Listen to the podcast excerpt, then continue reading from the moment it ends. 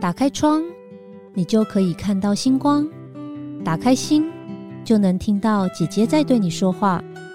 我是 Vivian，缘分让我们用声音相遇，让我带你走进姐姐的人生进行式，一起感受每个原创人生的精彩。Hello，大家好，我是住在瑜伽里的里长及酷讯搜索的共同创办人 Vivian。啊，人家说人生要有三种朋友，第一个是会计师，第二个是医师，第三个就是律师。我今天呢又邀请到了我另外一个律师的好朋友，那他的专业也很特别，是公司投资并购律师。顾名思义呢，就是他的这个业务范畴大多都是跟公司投资啊或是并购有关的大项目。那我们一起来欢迎今天李慈国际科技法律事务所的合伙律师 Teresa。各位听众，大家好，呃，我是呃李慈法律事务所的合伙律师黄玉婷，然后大家也可以叫我 Teresa。哎，我跟你讲，我访问过这么多来宾哦，今天这个来宾真的很特别，他好像感觉要来出庭一样，那桌子铺满了那个。已经不是小抄了，是大抄。你就知道我们这个律师真的不得了，她是北医女、台大又是哈佛毕业的，然后呢有这个大陆的律师执照，也有台湾的律师执照。所以我一直对 Teresa 非常非常的好奇，就像这种学霸型的律师，他到底怎么读书的？我想很多听众朋友一定跟我一样哦，因为你知道文主每天都要背很多的东西嘛，那背书不是件容易的事情而且是背这些法条，因为背错真是不得了。所以，Teresa，你要不要跟人家大家来分享一下？呃，你你从小到大，你的你是怎么背书？有没有什么心法或者技巧啊？其实我要先回应一下，就今天这是因为是我的 podcast 的初体验，所以就是比较准备的稍微比较丰富一点，已经不是小抄是大抄。那只是说，呃，回到刚才 Vivian 的问题，其实就是我一直都是文科生，那呃，就是要可能要背的东西也会比较多，但其实人的脑容量其实都是有限的，对，所以可能小时候呃就是课文，然后或者是长大之后上大学之后法条等等的。其实脑容量有限的情况之下，你不可能所有逐字的都进入，都直接是背进去了。对，那所以可能比较多的还是了解整个大概念，或者教，尤其是法律的话，其实你有逻辑，有法律的逻辑，知道它背后的怎么运作，然后你有那个法感，就是我们就说要有法感。那即便你可能不知道具体的细节，第几条、第几项、第几款、第几目。那也没关系，因为反正现在可以搜索的呃那个法律线上资料库这么多嘛，所以其实有那个法感，其实要找到呃适用的法条，其实都不会太难啦。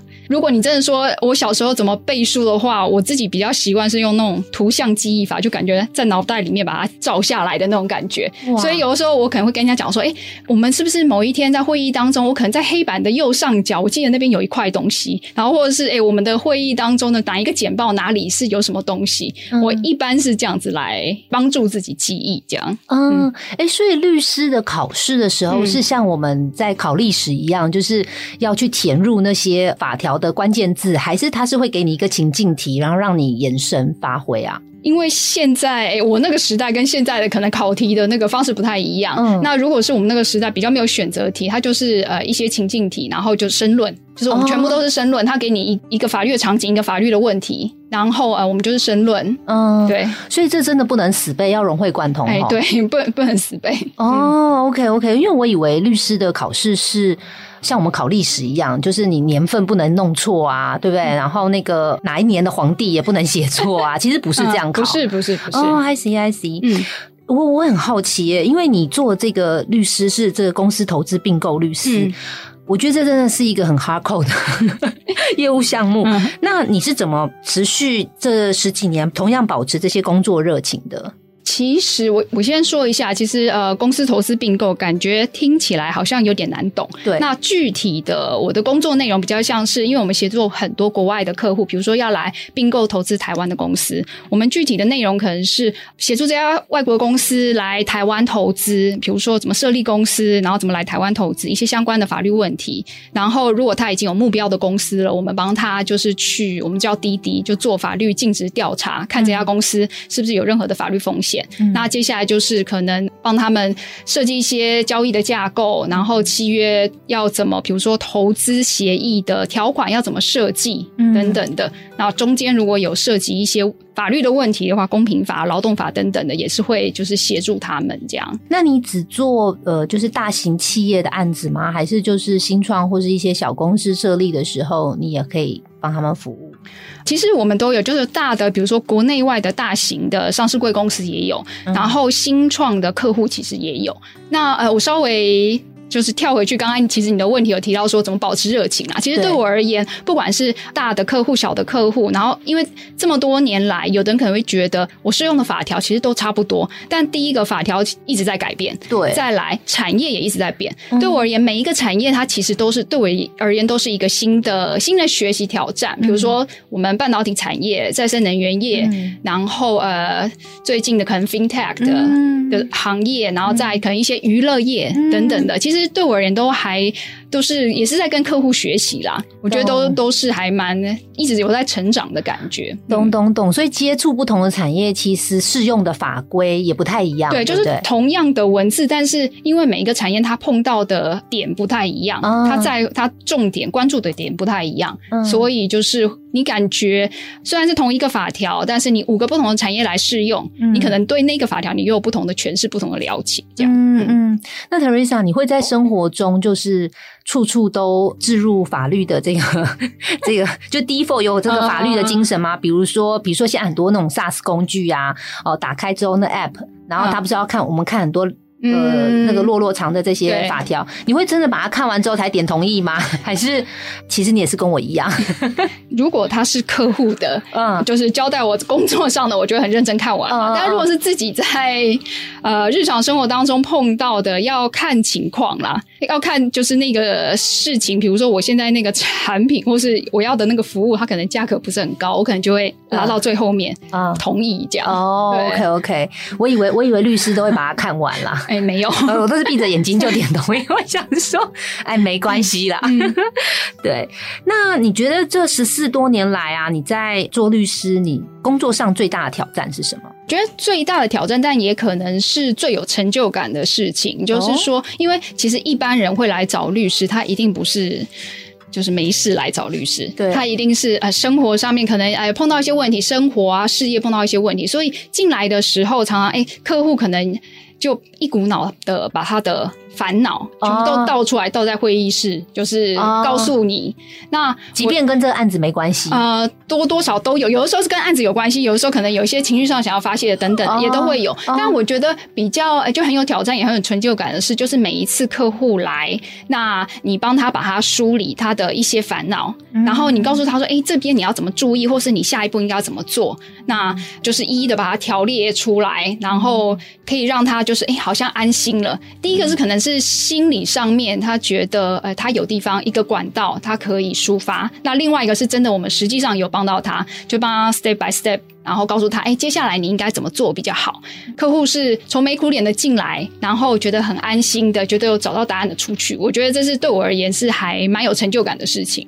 哎，真的？那你会用这种方式对待自己吗？对待自己，对，就是如果说你也烦恼很多，然后一股脑就很多事情同时在发生的时候，你也会用这种疏离的方式吗？我觉得还是会，就是会有习惯，就我可能写下来。啊，真的很有逻辑耶，就是可能写下来，但是不一定。我觉得写下来把事情讲出来本身就是一个舒压的一个过程啊，它不一定有什么，不一定有解方，嗯，但是光就是写下来这件事情，我觉得就会有帮助，或是跟某个你信赖的人讲出来，对，倾诉这样。就蛮有帮助的。嗯，我觉得我每次看到 Teresa，她的情绪啊，还有她的这个行为都非常非常的稳定，所以我很好奇，就是你压力很大的时候，你会有情绪吗？还是你也是像刚刚一样就把它写出来，然后就可以过了？情绪，我自己觉得真的好像就是比较。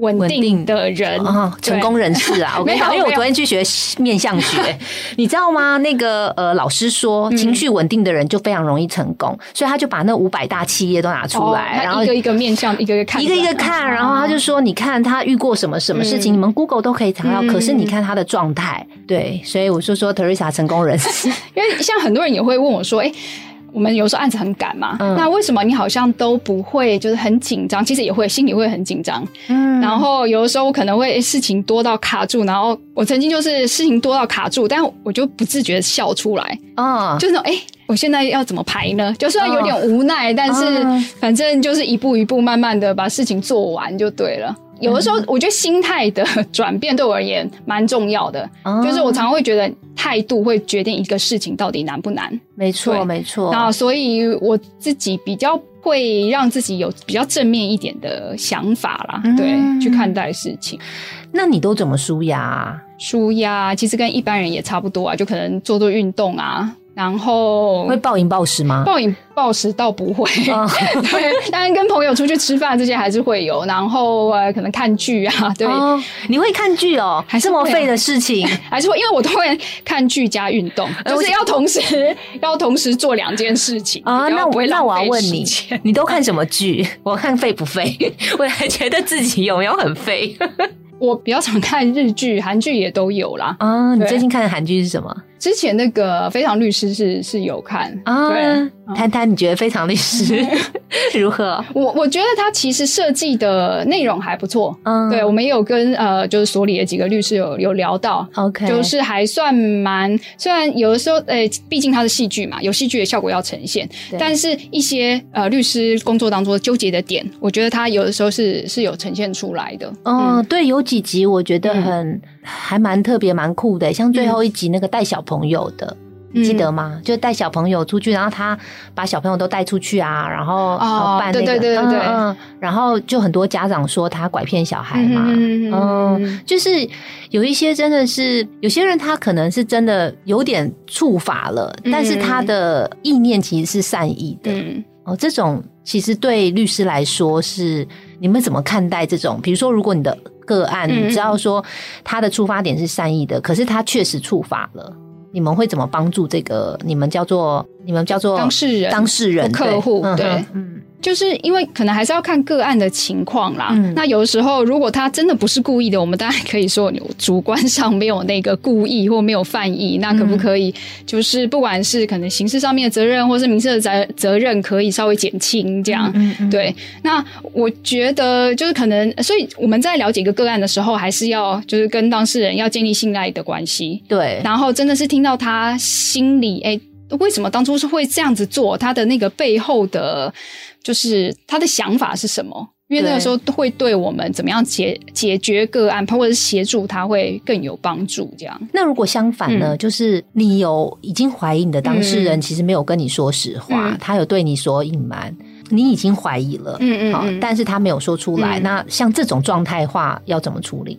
因为其实之前我觉得这也是有有一点困难的地方，是因为像我们律师跟客户，我们很讲求的是信赖感。对，就是这，我觉得这是双向的信赖，就是客户信赖我们的专业，我们信赖客户给我们的资讯是完整而且是正确的，嗯。因为这个一定会影响到我们整个，比如说你是谈判的策略，或者是诉讼辩护上面的策略。如果真的已经有发现，就是感觉哎、因为其实你听得出来，你前后有点矛盾，嗯。客户给你的资讯前后有点矛盾，你怎么问他没有办法自圆其说，不是很合理的时候，我们当然还是希望就是。把那个利弊得失，就是还是要跟他讲说，哎、可能还是要请你讲清楚一点，这样我们可能才能做后续的哎、一些规划策略啊，怎么怎么样拟定。嗯。但我们也曾经有碰到过说，感觉真的他是在有一点是在刻意隐瞒，对，那一个案子是刚好他也有找其他的律师，然后我们是因为人呃律师人数呃有一定的限制，所以我们后来是自己解除委任，我们就等于是就、哦。就算我们就从那个案子退出了。哦。然后几年之后，就真的发现有一些问题。啊，对，OK，, 有的时候相信直觉还是蛮重要的，觉得你因为你在跟客户的沟通当中，你会感觉到哎，好像有点不太对劲。嗯对嗯嗯，哎、我有一个很白痴的问题，我问了，不要笑我，但我觉得很多听众朋友应该都有这个问题，就是通常我们跟律师合作啊，嗯你们不是是按按时计收费吗？嗯那我想请问你们的通勤时间有算进去吗？其实大家都会被，就是对律师的印象都会被那种电视啊或电影影集啊，可能觉得说啊，你一进来我的办公室就拎，这样就不要就不要再聊了，赶快赶快聊主题，这样。对，那其实呃，当然每个案件的收费方式不太一样啦。那我们当然还是最主要的，呃，还是说是以真的有提供法律服务的时间哦。对，那通勤的话，呃，但是如果是那种长途出差或等等的，那就是看个案怎么 怎么去收费这样。懂。所以如果在台大台北地区北北基的话，那种 十五分钟、二十分钟，你们不会算进去？我自己是不会啦。哦，所以其实这这每家律 每个律师律师其实也不一样啊。呃，那如果我们跟你们配合的时候，我们询问这件事情会很失礼吗？就说，哎，你那交通时间有算进去吗？不会啊，我觉得都是可以谈的，因为呃，双方要有刚开始合作的时候，就是先说清楚嘛，哦，然后才不会到最后发现说，哎，双方的认知不一样，其实那会更麻烦。有个案问过你吗？通勤的时间。呃，如果是那种长程的，对，因为我们常常可能我之前去大陆出差啊，或是那一种的比较长的，或是到美国出差等等的那种，我们就可能会先说好，可能是固定的价格，或者是说就不算，也都是有可能的。OK，所以在台北的，就是在台湾的律师没有这样问过，呃的个案没有这样个案哦，比较我好像没有，比较没有。我跟你讲，因为大家都放在心里，不好意思问 我们。有的时候私底下在聊的时候，其实会讲说，这样子他来这边时间也算进去，那我们省一点钱好了，我们去他那边好了。不过现在也可以都用视讯啦，也更方便，所以。对，但我可以解决。嗯嗯，但我觉得有的时候在谈这种事情，好像觉得还是面对面比较有温度啦。对啊，对啊，嗯，而且也可以建立信赖感。对，建立信赖感，其实这这还蛮重要的啦。嗯，OK OK，今天 Teresa 都来一趟了，所以我觉得我们还是可以聊聊一下你的专业，嗯，也帮助大家进入睡眠。我怕一开始聊，大家就直接把眼睛合上了，因为你的专业是公司投资并购嘛，好，所以呃，我我也想要帮听众朋友。问一下，因为现在很多人大家都爱创业哦，不管是新创还是创办一个新的公司，通常都会有合伙人。当然，独资也有可能。那独资我觉得比较一般来说比较没有什么问题啦。可是有合伙人的时候，通常到后期晚期，有时候特别是赚钱的时候，呃，问题就会出现了。那我遇过我很多朋友，他有合伙人是两个人的时候，他的股份是那种五十五十，这种是不是到后期都会有一些问题？其实五十五十这种是我们最不建议客户就是采取的股权分配方式。我先说一下，因为刚开始大家创业或者新设公司，一定是通常是家人或者是好朋友，大家志同道合，然后有共同的目标、共同的梦想，然后想要呃设立一个公司，然后做一番大事业。所以很少人，应该是不太有人会在刚开始设立公司或是谈合作第一天就想到说，哎。我要是大家不和拆伙要怎么办？呃，应应该不会有人这样想，所以的确很多人就会像你说的，因为大家公平嘛，就五十五十这样去分配。但是真的没事的话，就是大家合作愉快就算了，因为大家的目标。方向是一致的，但如果有问题的时候，你怎么分配，或者是那个公司的诶发展的方向不一样了，那你五十五十的时候，其实就会变成僵局。我们碰过很很多这种情况，所以至少在股权的方面，我们至少会建议说，你要五十一四十九，然后你董事会可能基数席，你一定会有一个一个多，比如三席，你有一个两席，一个一席，这样就是可能事前还是要不要嗯觉得撕破脸，事前还是要说清楚。有人的专业可能在财务，有的人在技术，你就是以财务长啊、技术长，你就是去分配，就去分工嘛。只是说这些东西口说无凭，还是要记得要写下来，就可能写在股东协议啊，或者什么协议书里面，比较避免纠纷啊。那五十一、四十九这个是双方自己去谈，对不对？医师就医呃，那个律师就不会介入。其实看情况，如果是本来如果是新创的话，可能本来就是好朋友，可能大家自己谈就 OK。那只是说，如果是那种大公司的话，可能还是如果有需要，律师出来谈也是可以的。在创业的初期，那个合约里面有哪些法条？你觉得是很重要的，可以避免未来的纠纷呢？我觉得是要看什么样的合约啦。那比如说像我呃刚才提到的，说那一种可能是呃。股东协议，我现在新设一家公司，然后我两个合伙人或者几个合伙人，然后要一起，那我们要来思考说未来这家公司要怎么 run。那当然股权的分配，那再来就是董事会的哪一些事务是，比如说一定要是董事会决定就好了，还是说非常的重要，一定要进股东会，要全部的人都同意？那这个也是要先约定好的。嗯，然后再接下来呃可能会提到说，就除了股东协议之外，如果是比如说要看公司的类型。如果是跟比如说跟那个研发或者是智慧财产权那些有关的，可能也要先就是先约定啊。尤其是有些人可能不是金钱出资，他是技术出资的，这种情况就是个案的合作的情况不同，也是在契约里面都要先就是先做约定。你刚刚有提到一个关键字，就是智慧财产权，这个东西真的很重要吗？因为其实有很多人跟我讲说，这东西最好你公司成立的时候就赶快去申请，等等巴拉巴拉巴拉啦。但你知道申请智慧财产权又是另外一笔费用嘛？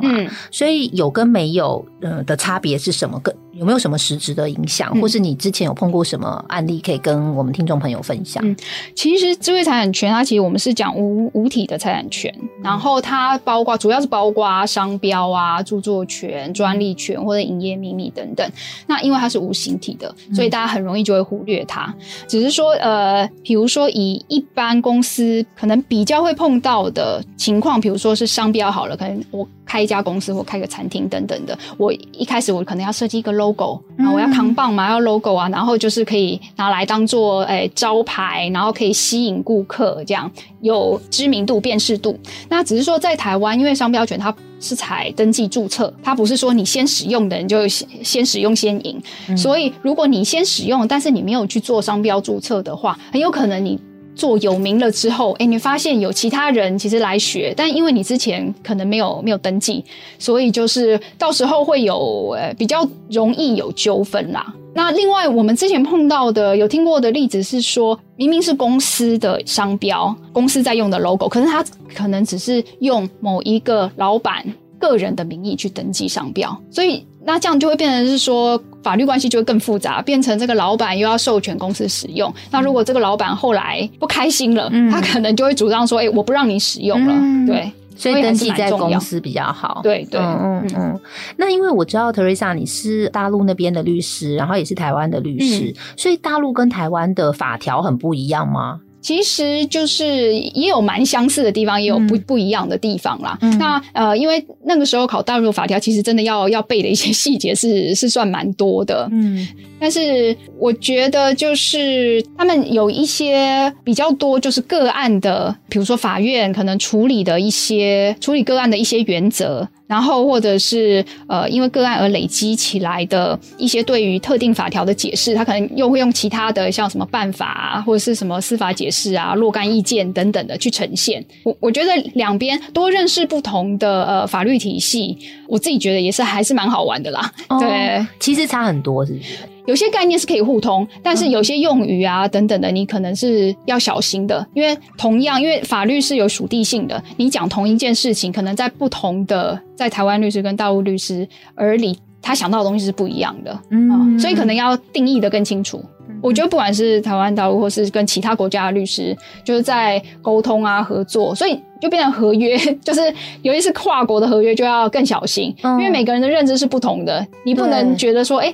我这边写说什么故意过失，或者有没有预期等等的，大家都有同样的想法，其实并并不一定。对，所以如果今天是跨国的合约好了，比如说是美国那边的律师，就是个案对方的另外一方，他是美国的律师，你的，那你也要去懂美国的法条喽。应该是说，就因为每一个契约它有适用。准据法，嗯，那如果是它是准据法是美国的话，那当然还是是以美国的为准。但是我们毕竟看得出来，有些地方哎，可能是需要再多加解释，要再多写清楚一点的，可以保护我们的当事人。嗯那所以我们在那个部分，在不违反美国法的情况之下，我们就会帮客户再多写清楚一点，就避免之后的一些不必要的争议啊。嗯哼，所以律师本身也要对美国的法条有一些基本的。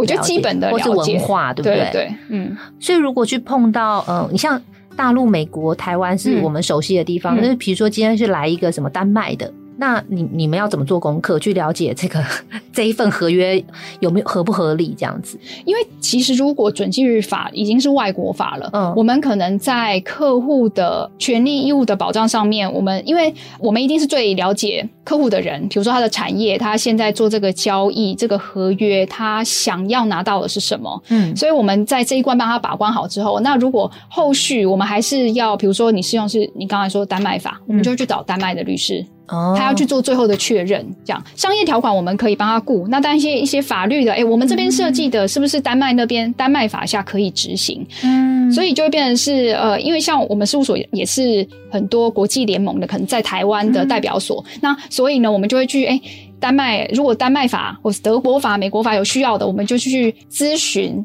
我们长期合作的律师哦，OK，就是有一个联盟的概念，对对对对，OK。那我怎么知道这份合约是要适用在丹麦，还是比如说是我现在是一个台湾公司哈，跟一个丹麦公司签约，那这份合约到时候有争议的时候？是要在哪里打官司？它其实合约里面会有准据法的条款嘛，嗯，就是说适用哪有争议的时候是适用哪一个法律，然后还有一个是呃争议解决的条款。那法院通常如果是商事合约的话。法院呢比较不会约定法院来解决纠纷啊，通常是用仲裁，嗯嗯，对，仲裁的方式。了解了解。OK，哇，说了这么多的专业的专业的这个，赶快醒醒一下，醒一下。那好，那因为也差不多到节目的尾声了，那因为我们很多听众朋友可能也是自己创业，或者是也是一些公司的这个呃高阶的主管，将来也都会碰到一些法条的问题。想请那个 Teresa，你可以呃稍微介绍一下你。现在负责的这个业务项目，呃，有哪哪些类型嘛？那之后，如果我们的听众朋友想要找 Teresa 来帮助公司的话，那哪些事务是呃你的专项？哦，那其实我刚开始前面有稍微提到啦，那呃，我是李慈法律事务所的律师嘛。那其实李慈呢，在国内算是精品型的律师事务所。那我们就是协助国内外的客户，包括诉讼啊，或是非讼的法律事务。比较专精的领域有公司投资并购、智慧财产权，还有营业秘密的保护。那还有这个工程方面的案件，然后竞争法还有劳动法的案件等等的。那我自己的话，还是主要以公司投资并购为主。那尤其是呃外人、外国的公司来台湾呃投资并购台湾的公司。那近最近的话，国内公司之间互相并购也很多。刚才 Vivian 有提到，因为我有大陆。律师的执照，所以我们也协助蛮多台商到大陆去做投资并购的。对，所以跟公司投资并购的，其实都呃有什么问题的话，我都很欢迎大家来跟我聊一聊这样。那呃，Teresa 公司是就是理论的理，然后慈悲的慈，以慈国际。对我们说，我们是理直心慈啊，这是我们的对 slogan，这样很棒哎，我喜欢这样的 slogan。OK，好，那我们的时间也差不多了，我们一起来跟我们的听众朋友说晚安吧。OK，谢谢大家，晚安，大家晚安。本节目由好说团队制播，每周三晚上与您分享。姐姐的人生进行式。